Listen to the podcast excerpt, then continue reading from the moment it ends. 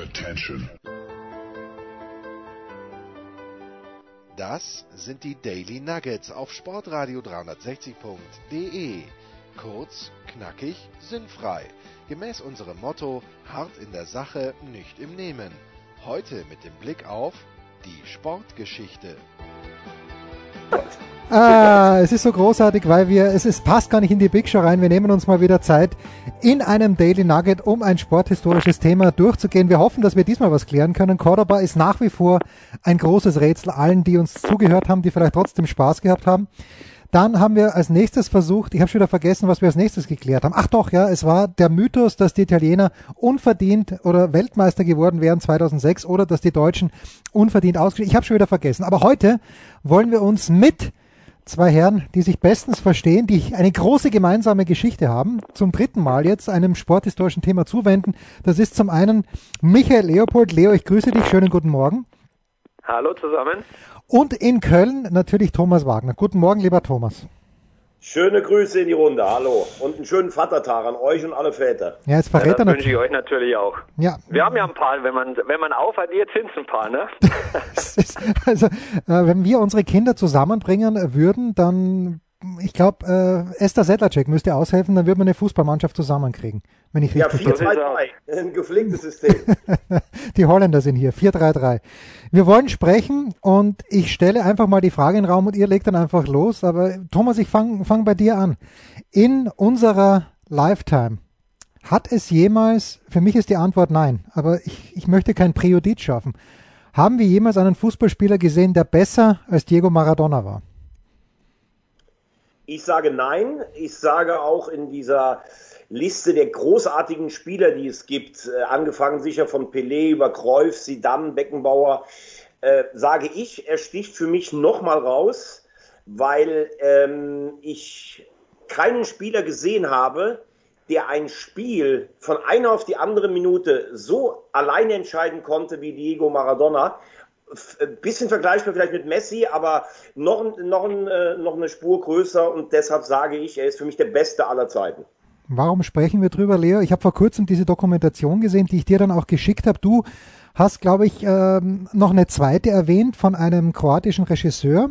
Irgendwie. Ja, Kusturica, wenn ich ihn richtig ausspreche, die habe ich, glaube ich, vor ein paar Jahren gesehen, äh, auch gut.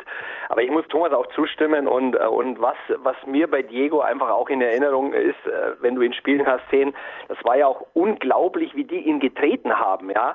Also das ist das ist heute un, unvorstellbar. Ähm, da ging es wirklich, wenn der zum Dribbling angesetzt hat, da ging es nur auf die Hölzer teilweise und also das ist schon erstaunlich, wenn du dich da äh, nochmal zurückerinnerst und wenn du dann auch in der Dokumentation die Bilder siehst. Also das ist auch nochmal so ein, so ein Faktor, den ich noch äh, auf Thomas Argumentation setzen wollte.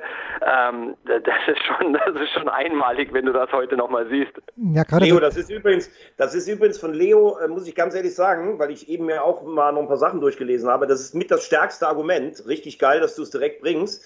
Weil wenn du siehst, sagen wir mal so 50er, 60er Jahre, klar, das haben wir alle nicht live gesehen, aber wenn du auch die Bilder siehst, ähm, ich glaube, dieses, diese zwei Jahrzehnte, wo richtig getreten und geknüppelt wurde, das waren so die 70er und die 80er Jahre. Mhm. Und heute bist du ja als Superstar viel besser geschützt. Es gibt da so eine Szene in diesem legendären WM-Viertelfinale gegen England, was natürlich wegen Falkland Vorgeschichte eine ganz besondere Bedeutung hatte.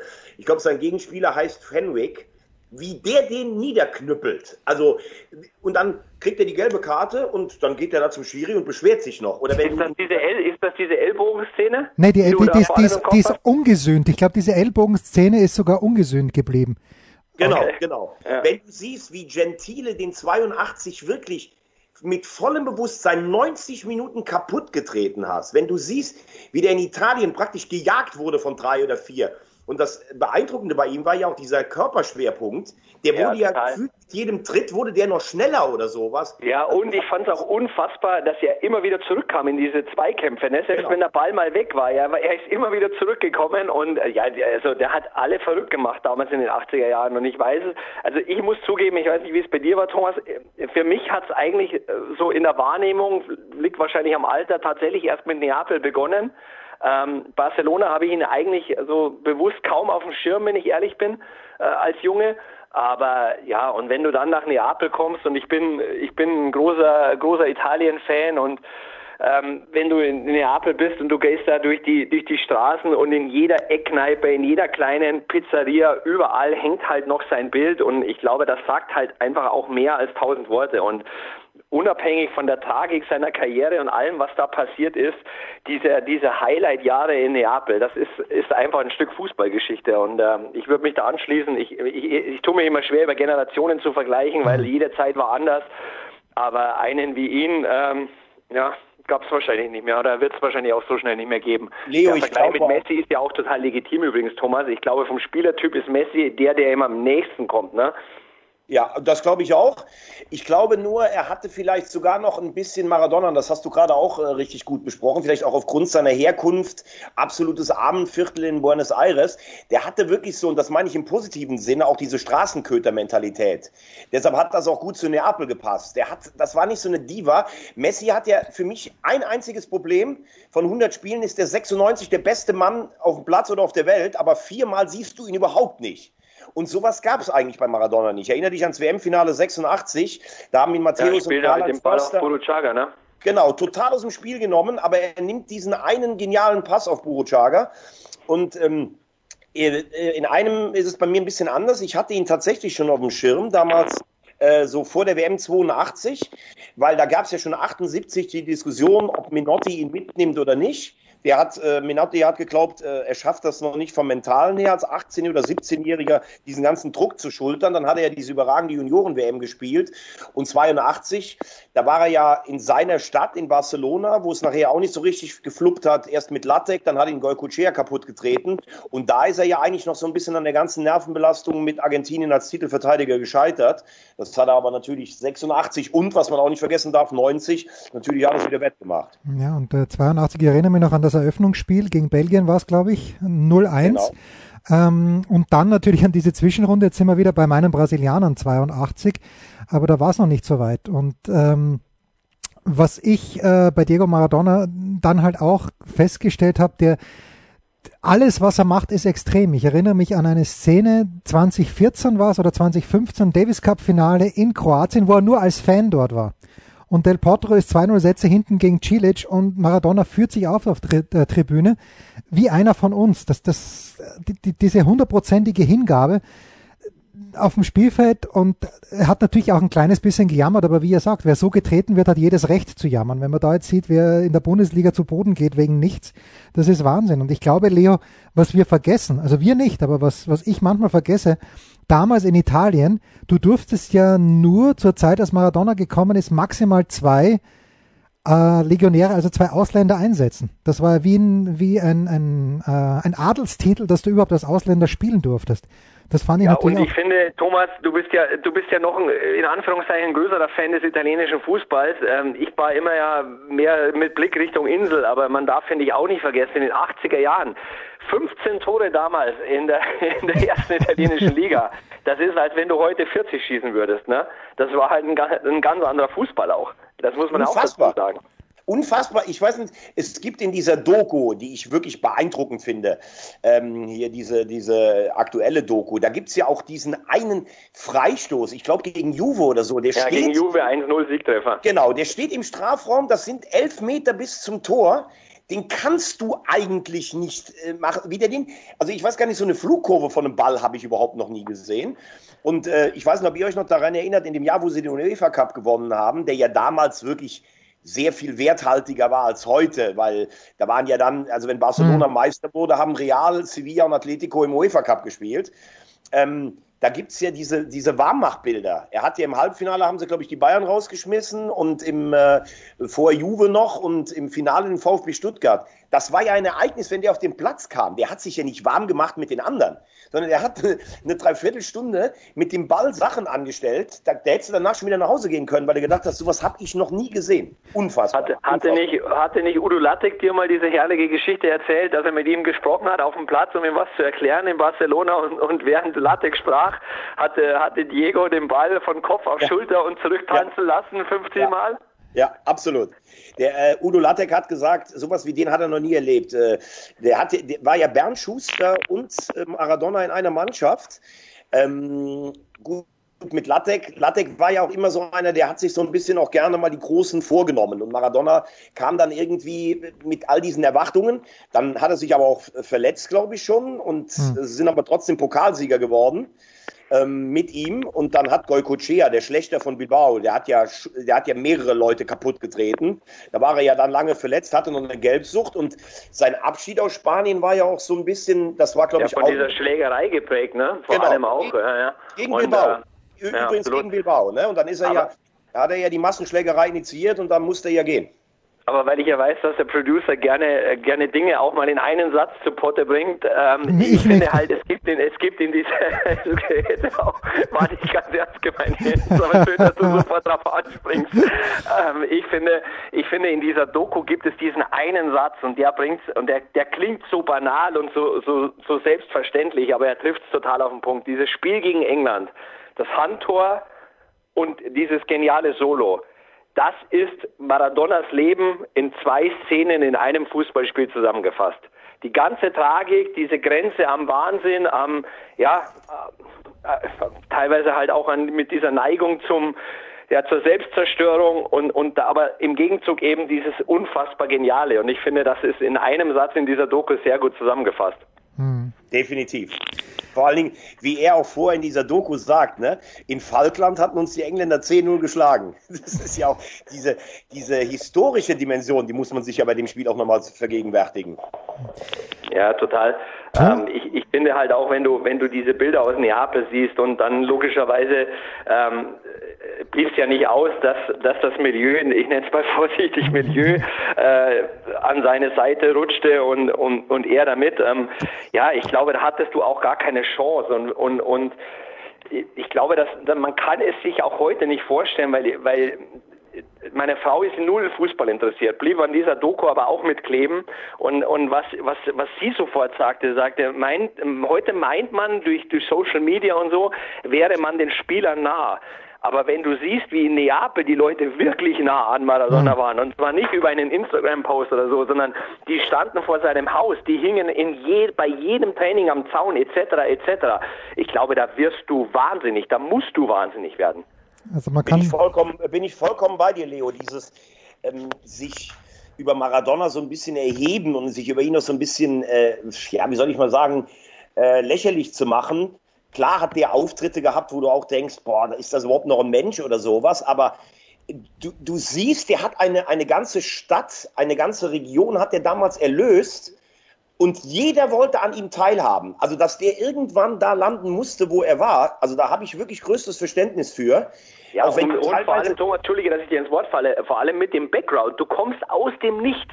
Du hast keine Bildung. Du hast wahrscheinlich auch keine, also der hatte ja eine sehr liebevolle Familie, aber sicherlich auch keine, die sagte, du Diego, wenn du da bist, dann musst du dir auch von ein paar Leuten fernhalten. Ich glaube, das gab es damals einfach nicht in seinem Leben, ja.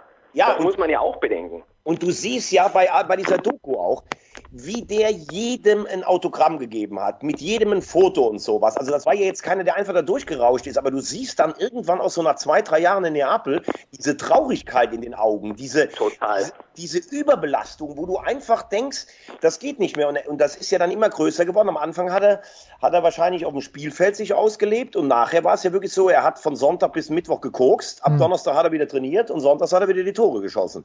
Ja. Also da muss man auch sagen, was der seinem Körper auch zugemutet hat äh, im Laufe seiner Karriere, ist ja auch unfassbar. Das sieht man auch an diesem einen Bild äh, oder an der, äh, der einen Bildfolge da bei dieser Weihnachtsfeier. Ich glaube 91 war es oder 90, ja. wo er ganz, ganz traurig da sitzt. Und dann, das hatte ich wieder nicht auf dem Zettel, dass dieses WM-Halbfinale Leo, dass das ja in Neapel stattgefunden hat. also äh, das ist auch unfassbar heute. Also, dass du so einen Turnierbaum äh, schreibst, dass es möglich ist, dass Italien äh, gegen Maradona in Neapel, ja, das, das ist, das kannst du eigentlich in keiner, in keiner Serie dieser Welt kannst du so schreiben, ohne dass die Leute sagen, komm hör auf mit dem Quatsch, ne? Wobei, Leo, da muss man ja fairerweise sagen, ähm, die Argentinier sind ja als Titelverteidiger nur als Gruppendritter weitergekommen. Und gegen wen die Dritten spielen, das kannst du ja im Vorhinein unmöglich durchrechnen, weil da gibt es ja immer diese verschiedenen Konstellationen, vier von sechs Gruppendritten. Und die sind ja überhaupt nur im Turnier drin geblieben, weil sie die Brasilianer mit einer genialen Aktion von Maradona und Caniggia geschlagen haben. Äh, die Frage muss man sich eher stellen, wie konnte Italien überhaupt irgendein Spiel in Neapel machen, außer in der Vorrunde, weil man ja immer bei einem Turnier damit rechnen muss, dass man dann auf Argentinien kommt. So ist, glaube ja. ich, die Frage, äh, ja. wie sie stellen müssen. Ne? Das ist natürlich korrekt. Wobei ich auch an dieser Stelle mal anmerken möchte, Jens, und, und vielleicht hat auch das Diego ähm, im Endeffekt gefehlt. So ein solider Freundeskreis, der dir auch mal hilft. Bei Thomas war es ja ähnlich. Er kam aus Bell, aus München, war plötzlich Stammgast im P1, trug nur noch Anzüge und keine Jeans mehr. Und da war auch wichtig, dass ihm geerdete Freunde, ich würde mich dazu zählen, auch mal gesagt haben, zu Thomas, vergiss deine alten Kumpels nicht. Also, also ich meine, äh, der Vergleich mit Diego ehrt mich jetzt. Ich glaube, es ist auch nicht ganz so ausschweifend gewesen, aber dass Leo immer versucht hat, mich am Boden zu halten und ich ihm viel verdanke, das ist definitiv ist das absolut richtig. äh, wir müssen noch mal, wir müssen nicht, aber ich möchte noch mal ganz kurz zurückgehen. WM-Finale 86 ist angesprochen worden, Thomas, und ich habe dir ja geschrieben, dass, oder ich habe es dir gesagt, äh, für mich Toni Schumacher an zwei Toren. Also das dritte muss er haben, weil er früher rauskommen muss und auch das erste Tor. Ich sage alle drei Tore. Ich sage alle drei Tore. Das erste müssen wir nicht drüber reden, kommt völlig unmotiviert aus dem Kasten raus. Das zweite ist Valdano von der 16 Meter Eckkante. Das ist normalerweise ein Ball, den kann er auch halten. Der ist jetzt keiner aus der Marke, muss er halten, aber ein Weltklasse-Torhüter hält den. Und der dritte, das war ja normalerweise sein Ding, wie Boruchaga da auf ihn zuläuft.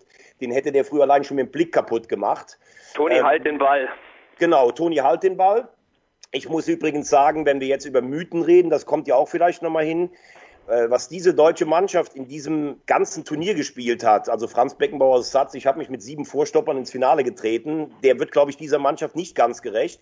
Du hast eine Vorrundengruppe überstanden mit Uruguay, Dänemark, Schottland, das war richtig damals Hot Volley, dann hast du gegen Marokko, das war ein Gewürge, dann hast du den Gastgeber im Elfmeterschießen ausgeschaltet, obwohl Berthold nach 62 Minuten rot die Nerven verloren, du hast den Europameister rausgekickt und holst gegen Argentinien, gegen diese Mannschaft 0-2 auf. Hut ab, muss man ganz ehrlich sagen. Und Zusammengefasst, perfekt. Ähm, ich würde trotzdem gerne einmal noch auf die auf Maradona zurückkommen, ja, speziell in Neapel. Was mir in dieser Doku fehlt, äh, ist ja ist die Saison, in der sie ja quasi zum zweiten Mal in Folge eigentlich hätten Meister werden müssen. Und da hält sich ja, ich habe es nochmal nachgelesen, da hält sich ja tatsächlich, Thomas, wir haben ja Freunde in Positano, hält sich ja hartnäckig das Gerücht. Ähm, da waren sie, glaube ich, vier Spieltage vor Schluss, fünf Punkte vorne oder so, irgendwie, irgendwie so, ne? Ich glaube, ich glaube sowas vier oder fünf Punkte vor, ja. Ja, und, und ähm, es hält sich ja hartnäckig das Gerücht, sie durften nicht Meister werden, weil die ein oder andere Organisation dadurch im, im, die Wettbüros hätte schließen müssen, weil sie so große Verluste gemacht hätten. Also das ist ja auch eine unfassbare Geschichte eigentlich, ne? Überleg mal, die haben in den letzten fünf Spielen noch einen einzigen Punkt geholt. Also das ja. kann normal nicht mit rechten Dingen zugegangen sein. Ja. Damals übrigens, weil Leo das sagt, für unsere älteren Freunde, damals gab es für einen Sieg nur zwei Punkte. Also das, ja, äh, da, da, da, da, war fünf Punkte, war da mehr wert, als es jetzt ist. Aber äh, Jens, ich möchte auch noch auf eins hin. Ja, komm, bitte. Ähm, und zwar, bevor wir zum Finale kommen, also dieses Viertelfinale, da gibt's ja diese legendäre Geschichte.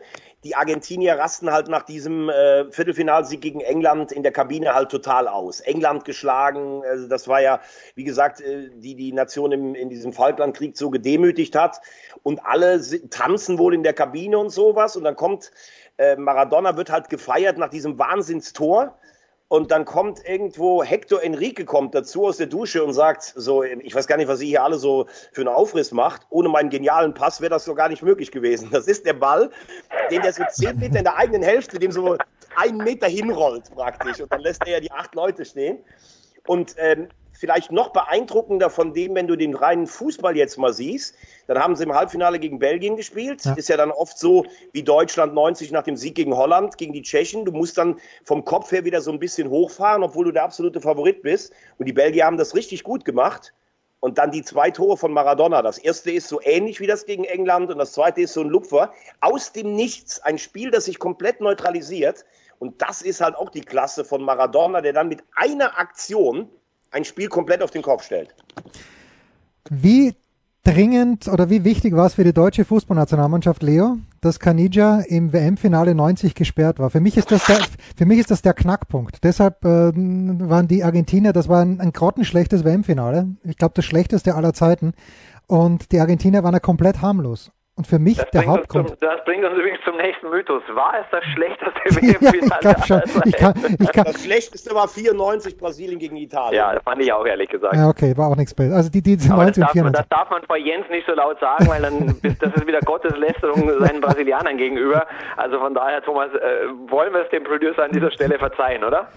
Dann verzeihen wir es ihm, genau. War, war, war, diese eine Szene von Romario, wo er eigentlich das ganze, die ganze Mannschaft, äh, die ganze Verteidigung ausgespielt hat und dann den Ball aber nicht über die Linie geschoben hat, war das gegen Schweden oder war das gegen, im Finale gegen Italien? Ich bin mir jetzt nicht mehr ganz sicher. Wenn sich jemand an diese Szene erinnern kann, er ist dann einfach zu lässig und irgendwie rutscht noch ein Verteidiger rein. Aber ich glaube, im ganzen Endspiel, Leo, wenn du das so beschreibst, gab es keine einzige Torchance, bis Baggio den äh, Elfer drüber gehauen hat. Doch, es gab einen Schuss aus 40 Meter von irgendeinem Brasilianer und ähm, Paljuka, der im Kasten stand, obwohl er im ersten Spiel rot bekommen hat, lässt diesen Ball aus der Hand flutschen. Das ist eine unfassbare Szene und du siehst, wie er starr vor Schreck dem Ball nachguckt, der dann so gegen den Innenpfosten prallt und ihm wieder in die Hand. Musst du dir mal angucken. Sensationell. Ja, witzig, hatte ich zum Beispiel nicht mehr am Schirm. Also, Aber das ist überhaupt, wenn ich zugeben, also wenn du mich fragen würdest, Thema Mythen, ne? Die Weltmeisterschaft, die dich irgendwie am meisten oder am wenigsten angefasst hat, so muss, die, muss der Satz lauten, boah, dann bin ich schnell dabei, ne? Bei 94? Hier, Thomas? Bei 94 oder was meinst du? Ja. Ja, hatte schon was Fremdes, musst du sagen, obwohl auch ein paar geile Spiele dabei waren, die Brasilien, Holland, Italien, Spanien. Aber ich glaube, man kannte das nicht, dass Deutschland vor dem, vor dem Halbfinale schon raus ist. Ne? Ja, das kann man noch dazu, ja. ja. ja. 2002, Aber, ähm, ich, ich werf 2002 rein von wegen nicht angefasst. Da wart ihr zwar im Finale, aber irgendwie diese ganze Konstellation, dann auch das erste Spiel gegen Australien, dieses 4, was, nee, nee, das war gegen, gegen wen habt ihr 8-1 gewonnen? Gegen Saudi-Arabien, glaube ich. Oder 8-0. Aber lass uns doch nochmal bei 86 bleiben. Wir können ja nochmal eine extra Folge machen. Aber so ist der Producer. Er lädt uns ein zum Thema Maradona ja. und will dann die schlechtesten WM-Spiele der Deutschen aufarbeiten. Was soll das? Genau. Aber Leo, Leo, sag doch mal, Eins ist aber, glaube ich, auch falsch, wenn wir jetzt gerade über 86 sprechen oder über 90. Es wird ja immer gesagt, eine total durchschnittliche Mannschaft wurde von Maradona zum WM-Titel geführt. Das, finde ich, wird dieser Mannschaft auch nicht gerecht. Ich weiß nicht, wie du es siehst. Also Valdano, Buruchaga, also die hatten Batista, also das war schon eine gute Mannschaft. Ne? Hinten, Braun, hinten ein paar Treter, ne? Oder die Gutschea und so. Also ich fand übrigens den Torwart. Wie, wie fandst du Neri Pompidou? Neri Pompidou, geil. Ich, ich fand, Neri Pompidou hatte, hatte so einen offensiven Stil. Der war schon so ein bisschen seiner Zeit fast voraus. Tolle Reflexe dazu. Man, man hat ja immer gedacht, die Südamerikaner haben keine Torhüter.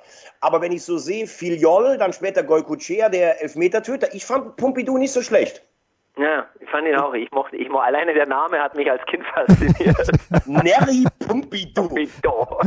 Du oder du. Wie, wie hat man es ausgesprochen? Haben wir das O als O gesprochen? Ich weiß es nicht mehr. Ich weiß nicht, du bist doch, du bist doch hier der Romanist bei uns. Ah, genau. Riccardo Giusti. Ja, geil. Äh, und äh, der, der in, von Indianern abstammende Olati Coechea. Aber weil, äh, das gehört ja dann auch noch zum Mythos dazu, weil du gerade über 90 gesprochen hast und Kanija, klar, der hat denen total gefehlt. Aber das ist ja auch so ein Turnier, weil wir letzt über die Italiener gesprochen haben. Ich finde, die Argentinier kamen 90 dahin, haben in der Vorrunde haben sie dann gegen Kamerun dieses Spiel äh, zur Eröffnung verloren gegen ähm, gegen Roger Miller. Äh, ja, aber das war ja dieser, dieser legendäre Spruch von, von Marcel Reif, ne, Leo? Lauft, meine kleinen schwarzen genau. Freunde, lauft, oh. wo sie, wo, wo sie 1-0 vorne waren. Und dann haben sie sich ja mit Russland und Rumänien mit vier Punkten als Dritter ähm, weiter. Haben dann ähm, in Neapel, glaube ich, auch gegen Brasilien gespielt. Brasilien hoch überlegen, muss ich leider zugeben, auch vom Producer. Dann dieser eine Geniestreich Maradona Canija. Aber ich fand, Entschuldige, ja. Für, Entschuldige, ich dachte, du bist zu Ende. Ne? Nee, nee, und dann für aus, für aus. Dann haben sie ja irgendwie, glaube ich, gegen neun Jugos das Elfmeterschießen gewonnen, wobei die Jugoslawen für mich auch eine richtig gute Truppe hatten. Und dann eben dieses Halbfinale. Ähm, es war ja übrigens, glaube ich, nicht so, dass die Neapolitaner alle für Argentinien waren, sondern es war, glaube ich, eher so, dass der größte Teil dann doch für Italien war, mhm. weil sie gesagt haben, wir sind halt trotz allem Italiener, obwohl sie ja vom Norden immer so beleidigt wurden. Ähm, aber diese Mannschaft hat eigentlich in keinem Spiel so ein richtiges Coming-out gehabt. Und im Finale waren sie, glaube ich, waren sie dann, glaube ich, auch das ganze Stadion hat ja bei der Nationalhymne, hast du das nochmal gesehen? Das ganze Olympiastadion in Rom hat die argentinische Hymne ausgepfiffen. Also das, das ich, gab es in keinem anderen WM-Finale vorher und danach. Ja, absolut. Aber da, da, da hat natürlich diese ganze Geschichte, ich meine, es war halt auch schon im Ende, machen wir uns nichts vor, das war ja auch zum Ende seiner Neapel-Zeit, da waren so viele Geschichten, die Drogen, die Prostituierten, ähm, das uneheliche Kind, zu dem er sich ja, glaube ich, erst ganz, ganz spät äh, bekannt hat, etc., mhm. etc. Das kam, das war ja da alle, lag ja alles schon am Tableau und dann noch dieses Spiel im Halbfinale in Neapel, äh, ja, äh, San Paolo, äh, das ist, ich, ja, das, ich, das, man kann es, glaube ich, im Nachhinein auch schwer beschreiben, ne? Ähm, wenn du es selbst damals vom Schirm miterlebt hast, das war schon unglaublich. Und man muss ja auch dazu sagen, die Italiener hatten damals eigentlich eine Wahnsinnsmannschaft. Ne? Parisi, Bergomi, Donadoni, Giannini, ich weiß gar nicht, wer da alles rumgelaufen ist. Maldini natürlich wie alle vorne und und und der, der das, das One One Hit WM Wonder äh, Toto Scilacci, du erinnerst dich Jens als Österreicher, ne? Ähm, kannte ja. davor keiner, kannte danach keiner, aber köpft natürlich das 1-0 im Eröffnungsspiel der Italiener gegen Österreich. Wahnsinn. Gegen den überragenden Klaus Lindenberger, der vorher alles entschärft hat. Lindy. Der, der Klaus Lindenberg, jetzt übrigens Co-Trainer von Andreas Herzog in Israel, wie ja. Leo natürlich weiß. Weil Leo, aber Leo, Leo Andreas Herzog übrigens überragender Typ, by the way, aber egal. Was die Italiener damals für eine Sturmformation hatten. Ich glaube, die hatten Mancini, Vialli, Schilacci ist als allerletzter überhaupt in den Kader reingerückt, Baggio, ähm, Karnevale, die hatten, glaube ich, fünf oder sechs absolute Granaten und die wären natürlich auch der viel schwerere Gegner gewesen. Carlo Ancelotti hat noch gespielt, oder? Angelotti im Mittelfeld, ja, ja, klar. Ich habe jetzt nur mal versucht, äh, die vordere Reihe nee, mir, mir, ist nur der, mir ist nur der Name gerade in den Sinn gekommen, deshalb wollte ich ihn noch kurz reinwerfen. und Walter Zenga kriegt kein einziges Tor im ganzen Turnier und dann dieser katastrophale Fehler vorm 1-1 und im Elfmeterschießen, wo, wo, sie dann, wo sie dann gescheitert sind. Auch, äh, also aus italienischer Sicht eine sehr, äh, eher sporttragische Geschichte. Und übrigens ein ja, Italiener, total. Der, ein Italiener, der Walter heißt, das funktioniert überhaupt nicht. Leo, ich frage dich, weil Wagner weiß es natürlich, aber der Coach der angesprochenen jugoslawischen Nationalmannschaft damals war wer? 1990. 1990. Boah, ich sage nur, er hat, selber, er hat selber mal EM Silber gewonnen. Und er hat danach den glorreichen SK Puntigammer Sturm Graz zum zweifachen in die Champions. Osim, oder wie? Ivica Osim. Ivica Osim. Ja. Genau. Absolut. Und dies, weil wir von Mythen sprechen, dieses. Hätte ich ohne Witz, äh, ohne eure Hin Hinweise. Naja, aber also es spricht ja für dich, dass du mit diesen Hinweisen was anfangen kannst. Und das, ja gut, aber das, da spielt natürlich die blanke Angst mit. Ne? Ich weiß, wenn ich jetzt was sage, dann, dann lyncht mich Thomas. Ne? Also du kannst dir nicht vorstellen, was das für eine Drucksituation ist, hier wöchentlich mit euch zu quatschen und, und den Wagner im Nacken zu haben, der die, der die WM-Spiele äh, alle abgespeichert hat im, im Großhirn. Ne? Das, ist, das ist ganz, ganz übel. Und ich habe nur 94 dann, für wen für welche Mannschaft hat Maradona dann 94, hat er für River Plate wieder gespielt oder für Boca Juniors? Wo hat er denn Nein, eigentlich? Nein, River Plate hat er nie gespielt. Ah. Wenn du das in Argentinien sagst. Ja, ich weiß, es ist der Lokal, äh, Lokalrival. In Buenos Aires, dann hättest du, glaube ich, das Messer im Rücken. Der ist nochmal, der ist noch mal zu Boca zurückgegangen nachher. Okay. Würdest du sagen, dass das vielleicht der größte Fauxpas des Producers ever ja, war? Ever. Ich glaube wirklich ever. Seit 2011. Ich würde, Leo, ich würde sagen, das kann nur ein total arroganter Brasilianer, dem es egal ist, was südlich von ihm da am Rio de la Plata passiert. Wahnsinn. Das ist auch interessant, dass ein österreichischer Brasilien-Fan uns zum Thema Maradona einlädt. Alleine das ist eigentlich schon ein Treppenwitz. Ganz genau. Der eigentlich froh sein sollte, dass es Argentinien und Cordoba überhaupt gibt. Das ist alles Wahnsinn. Ja, und, und der natürlich auch weiß, dass in diesem angesprochenen Spiel in Italien die Brasilianer in der 80. Minute irgendwas zu trinken bekommen haben oder vielleicht war es sogar schon davor wo ein Schlafmittel drinnen war. Äh, das, ja, ja. Da, da, müssen wir nicht mehr drüber reden, Thomas. Das ist, glaube ich, belegt mittlerweile von, von all den Leuten, die jetzt mit Aluhut herumrennen. Ja, aber ich muss ganz ehrlich sagen, deine, deine Brasilien-Versessenheit, ich kann sie nicht so ganz, äh, also mir ist sie fremd, so will ich es einfach ich sagen. Die, ich habe die 92, äh, 82 vor der WM, ich weiß nicht, wo es war, war es in Hamburg, aber die deutsche Fußballnationalmannschaft spielt gegen Brasilien, Ergebnis 1 zu 2. Und irgendwie war Sico in dieser Mannschaft und ich hatte davor von dem gelesen und der hat mich von Beginn an fasziniert und da bin ich bei den Brasilianern hängen geblieben. Was kann ich euch sagen? Ja. Ja, ist ja auch legitim, also es ist legitim, da spricht nichts gegen, aber No, Überhaupt man nicht. Muss es, man muss es ja nicht verstehen. Aber es, äh, das war ja auch eine Zeit, muss man ganz ehrlich sagen. Äh, du hast ja solche Namen, die sind dann immer so rübergewabert, ne? so, ja. so kurz vor so einer WM. Enzo, Enzo Francescoli, da habe ich alleine schon gedacht, boah, der Name der ist Südamerikas Fußballer des Jahres, mit Südamerika, also mit Uruguay die Copa America gewonnen und dann bei den WM-Turnieren doch eher blass geblieben. Nein, nein, nein, nein, nein. Er hat ja nicht gegen Dänemark 86 nach zwei Minuten eine rote Karte bekommen. Nein, nein, nein, nein, nein. Wer war nein, das? Nein. Wer war das? Das war beim Spiel Uruguay gegen Schottland nach 54 Sekunden Batista, ein fliegender Rasenmäher und nicht Francescoli. Also bitte, reiß dich jetzt mal ein bisschen zusammen. Und wenn jetzt für unsere Zuhörer noch einen Beweis dieser Drucksituation... Ja, ich scheitere. Das, wäre ja gewesen an dieser Stelle. Ich scheitere, ich scheitere wir, haben, wir haben 6-1 gegen Dänemark verloren. Ich glaube, da ja. hat er auch rot bekommen. Das ist deshalb nicht ganz falsch, aber diese schnellste rote Karte aller Zeiten war gegen Schottland Batista. Ja. Jens, aber jetzt muss ich ihm eine Frage stellen. Dem großen Thomas Wagner, der, der das ist für mich wirklich unglaublich, wie, wie er alle diese Spiele noch im Kopf hat. Äh, Thomas, aber geht's dir trotzdem so? Also mir geht's ganz extrem so, weil ich natürlich bei weitem nicht so viel abgespeiert habe und bei weitem nicht so viel weiß wie du. Ähm, wenn du so eine Doku siehst, dann kommen so Blitze hoch und du denkst, ja klar, so war das damals. Krass, habe ich schon irgendwie, ich habe es schon nicht mehr so wirklich am Schirm gehabt. Bei dir habe ich immer den Eindruck, du schaust dir das nur an, um dich selbst zu bestätigen. oder oder geht's dir, nee, nee, nee. Oder, oder geht's dir teilweise auch so, dass dann noch Dinge hochkommen, wo du sagst, ja stimmt, hatte ich überhaupt nicht mehr am Schirm. Natürlich. Also erstmal musst du mal dein Licht nicht so unter den Scheffel stellen. Ich kenne ganz wenige Menschen, mit denen ich überhaupt auf diesem Niveau reden kann. Nein, also das ist wirklich überragend. Und das andere ist genauso, wie sich teilweise auch so, so in deinem eigenen Kopf so Mythen abspeichern. Ein Spieler, der zum Beispiel dabei gewesen wäre oder der gar nicht dabei gewesen ist oder habe ich ja letzte Mal gesagt, Rob Rensenbrink hatte ich immer so den Eindruck, der war ganz weit raus gedrängt und das war so ein Schuss an den Außenpfosten von wegen 78, den kann man wirklich auch machen. Äh, bin ich vollkommen bei dir und dann blitzen so Sachen auf und dann denkst du, echt, der war da dabei oder der war da nicht dabei?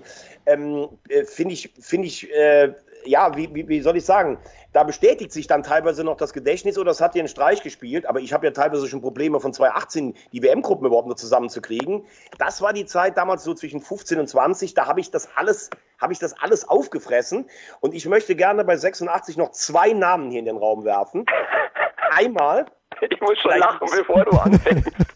Einmal vielleicht ein bisschen die tragische Gestalt der Argentinier, der unangesetzte ähm, Stammspieler Pedro Pascoli, der im Achtelfinale für die Argentinier den Clash vom Rio de la Plata mit 1 zu 0 gegen Uruguay entschieden hat und dann verletzungsbedingt nicht mehr eingreifen konnte.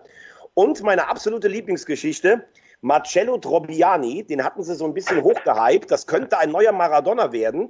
Der hat im ganzen Turnier genau eine einzige Minute gespielt. Der wurde in der 90. Minute im Finale von Bilardo zwecks Zeitspiel eingewechselt und hat vier Wochen nach der WM hat er seine Karriere beendet und hat eine Strandbar in Buenos Aires aufgemacht mit dem, mit dem, mit dem äh, Namen Weltmeister. Finde ich überragend.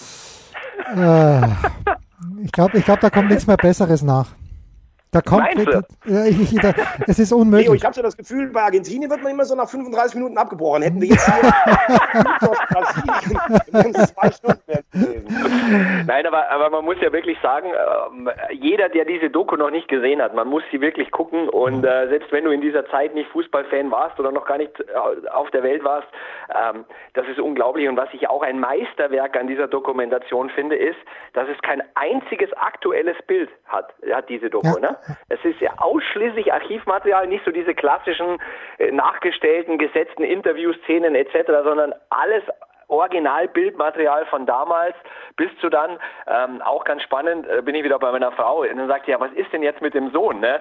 Und du, dann kommt der Abspann und nach dem Abspann kommt, ploppt dieses Bild auf, also dann, was weiß ich, 2016 glaube ich, äh, zum ersten Mal öffentlich seinen unehelichen Sohn aus Neapel präsentiert. Also, ey, da, das ist das ist so genial. Das hat da diese Doku hat auch teilweise so unfassbar geile Breaks und ja, das ist schon ex extra klasse, finde ich. Ich finde es auch. auch und ich möchte ich möchte vielleicht zum Abschluss noch eins sagen, weil ja jetzt alle im Moment über die Doku von von äh, Jordan sprechen, ja. die natürlich einen ganz anderen Ansatz hast. Also wenn du wenn du so ein ganzes Jahr dabei bist von vornherein, du weißt, das ist ein Projekt und das mitnimmst. Und es gibt ja gar keine Frage, dass Michael Jordan der beste Basketball Basketballspieler aller Zeiten ist. Und äh, ich finde auch, äh, er, also ich finde, ich bin im Basketball lange nicht so drin wie du wahrscheinlich, Jens, und ich weiß nicht, vielleicht auch wie du, Leo. Nee, ich bin im Basketball ja auch nicht Ich drin. finde ja. trotzdem. Liegt vielleicht an meiner Körpergröße. Jordan kommt ja nicht unbedingt sympathisch rüber. Überhaupt nicht, in, überhaupt nicht. Nee, nee. In diesem Ding. Jetzt kann man natürlich sagen, vielleicht musst du auch so sein. Auch ein Michael Schumacher ist für mich null sympathisch gewesen, weil der, ich hatte immer das Gefühl, der würde auf der Zielgeraden seinen Bruder gegen die Wand fahren, nur um, um diesen Punkt einzufahren. Und zu sagen, Maradona ist dir nach dieser Doku äh, sympathisch, wäre auch, glaube ich, ähm, das wäre zu viel gesagt. Aber ich finde, unter all dem, was der geleistet hat, und hier reden wir über die größten Sportler auf der ganzen Welt, muss ich ganz ehrlich sagen, am menschlichsten ist mir wirklich nach dieser Doku Maradona. Weil ich irgendwie vieles, auch was bei dem schiefgelaufen ist, verstehe, wenn du das gesehen hast, was da in Neapel los war. Ich glaube, das ist genau der Punkt, dass diese Doku Verständnis, ja, Verständnis ist ein schwieriges Wort wahrscheinlich in diesem Zusammenhang, aber du, genauso wie du sagst, dass, dass du es ansatzweise kapieren kannst, dass du verrückt werden musstest und dass du irgendwo wo auch immer Zuflucht suchen musstest. Und er hat es halt leider im Nachtleben und äh, im, mit Drogen und Prostituierten äh, am Ende ausgelebt. Aber ähm, ja, man, es ist ja einem auch, finde ich, generell nichts Menschliches fremd. Ne? Und, und, und, und, und ja, wie du sagst, man, man, man, man ist so hautnah nochmal dabei und denkt, ja, du, du musstest wahnsinnig werden. Und man muss ja auch ganz ehrlich sagen, Jens, wenn ich das noch so sagen darf, Leo glücklich verheiratet, war und ist natürlich immer ein Schwarm der Frauenwelt gewesen, durfte ich mich lange oft von überzeugen. Und äh, eigentlich war immer klar, wenn du mit Leo in den Laden reinkamst, die schönste war für Leo reserviert. Wir sind dann so als der Schöne und das Biest unterwegs gewesen. ähm, muss man ja auch sagen. Jetzt, jetzt, jetzt, wird wirklich verklärt hier, aber egal.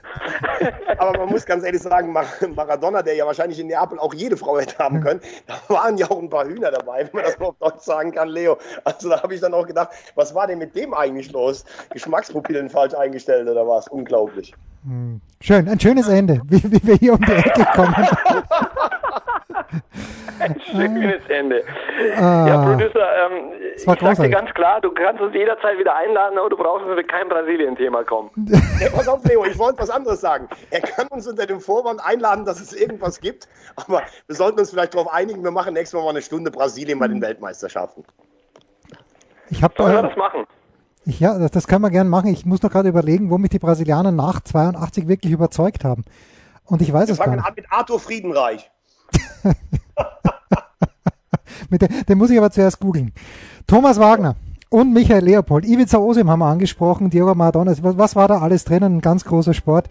Ich danke euch herzlich. Zieht hinaus zu euren Lieben, geht mit ihnen frühstücken. Es war eine große Freude, das Daily mit dem Leo und mit dem Thomas.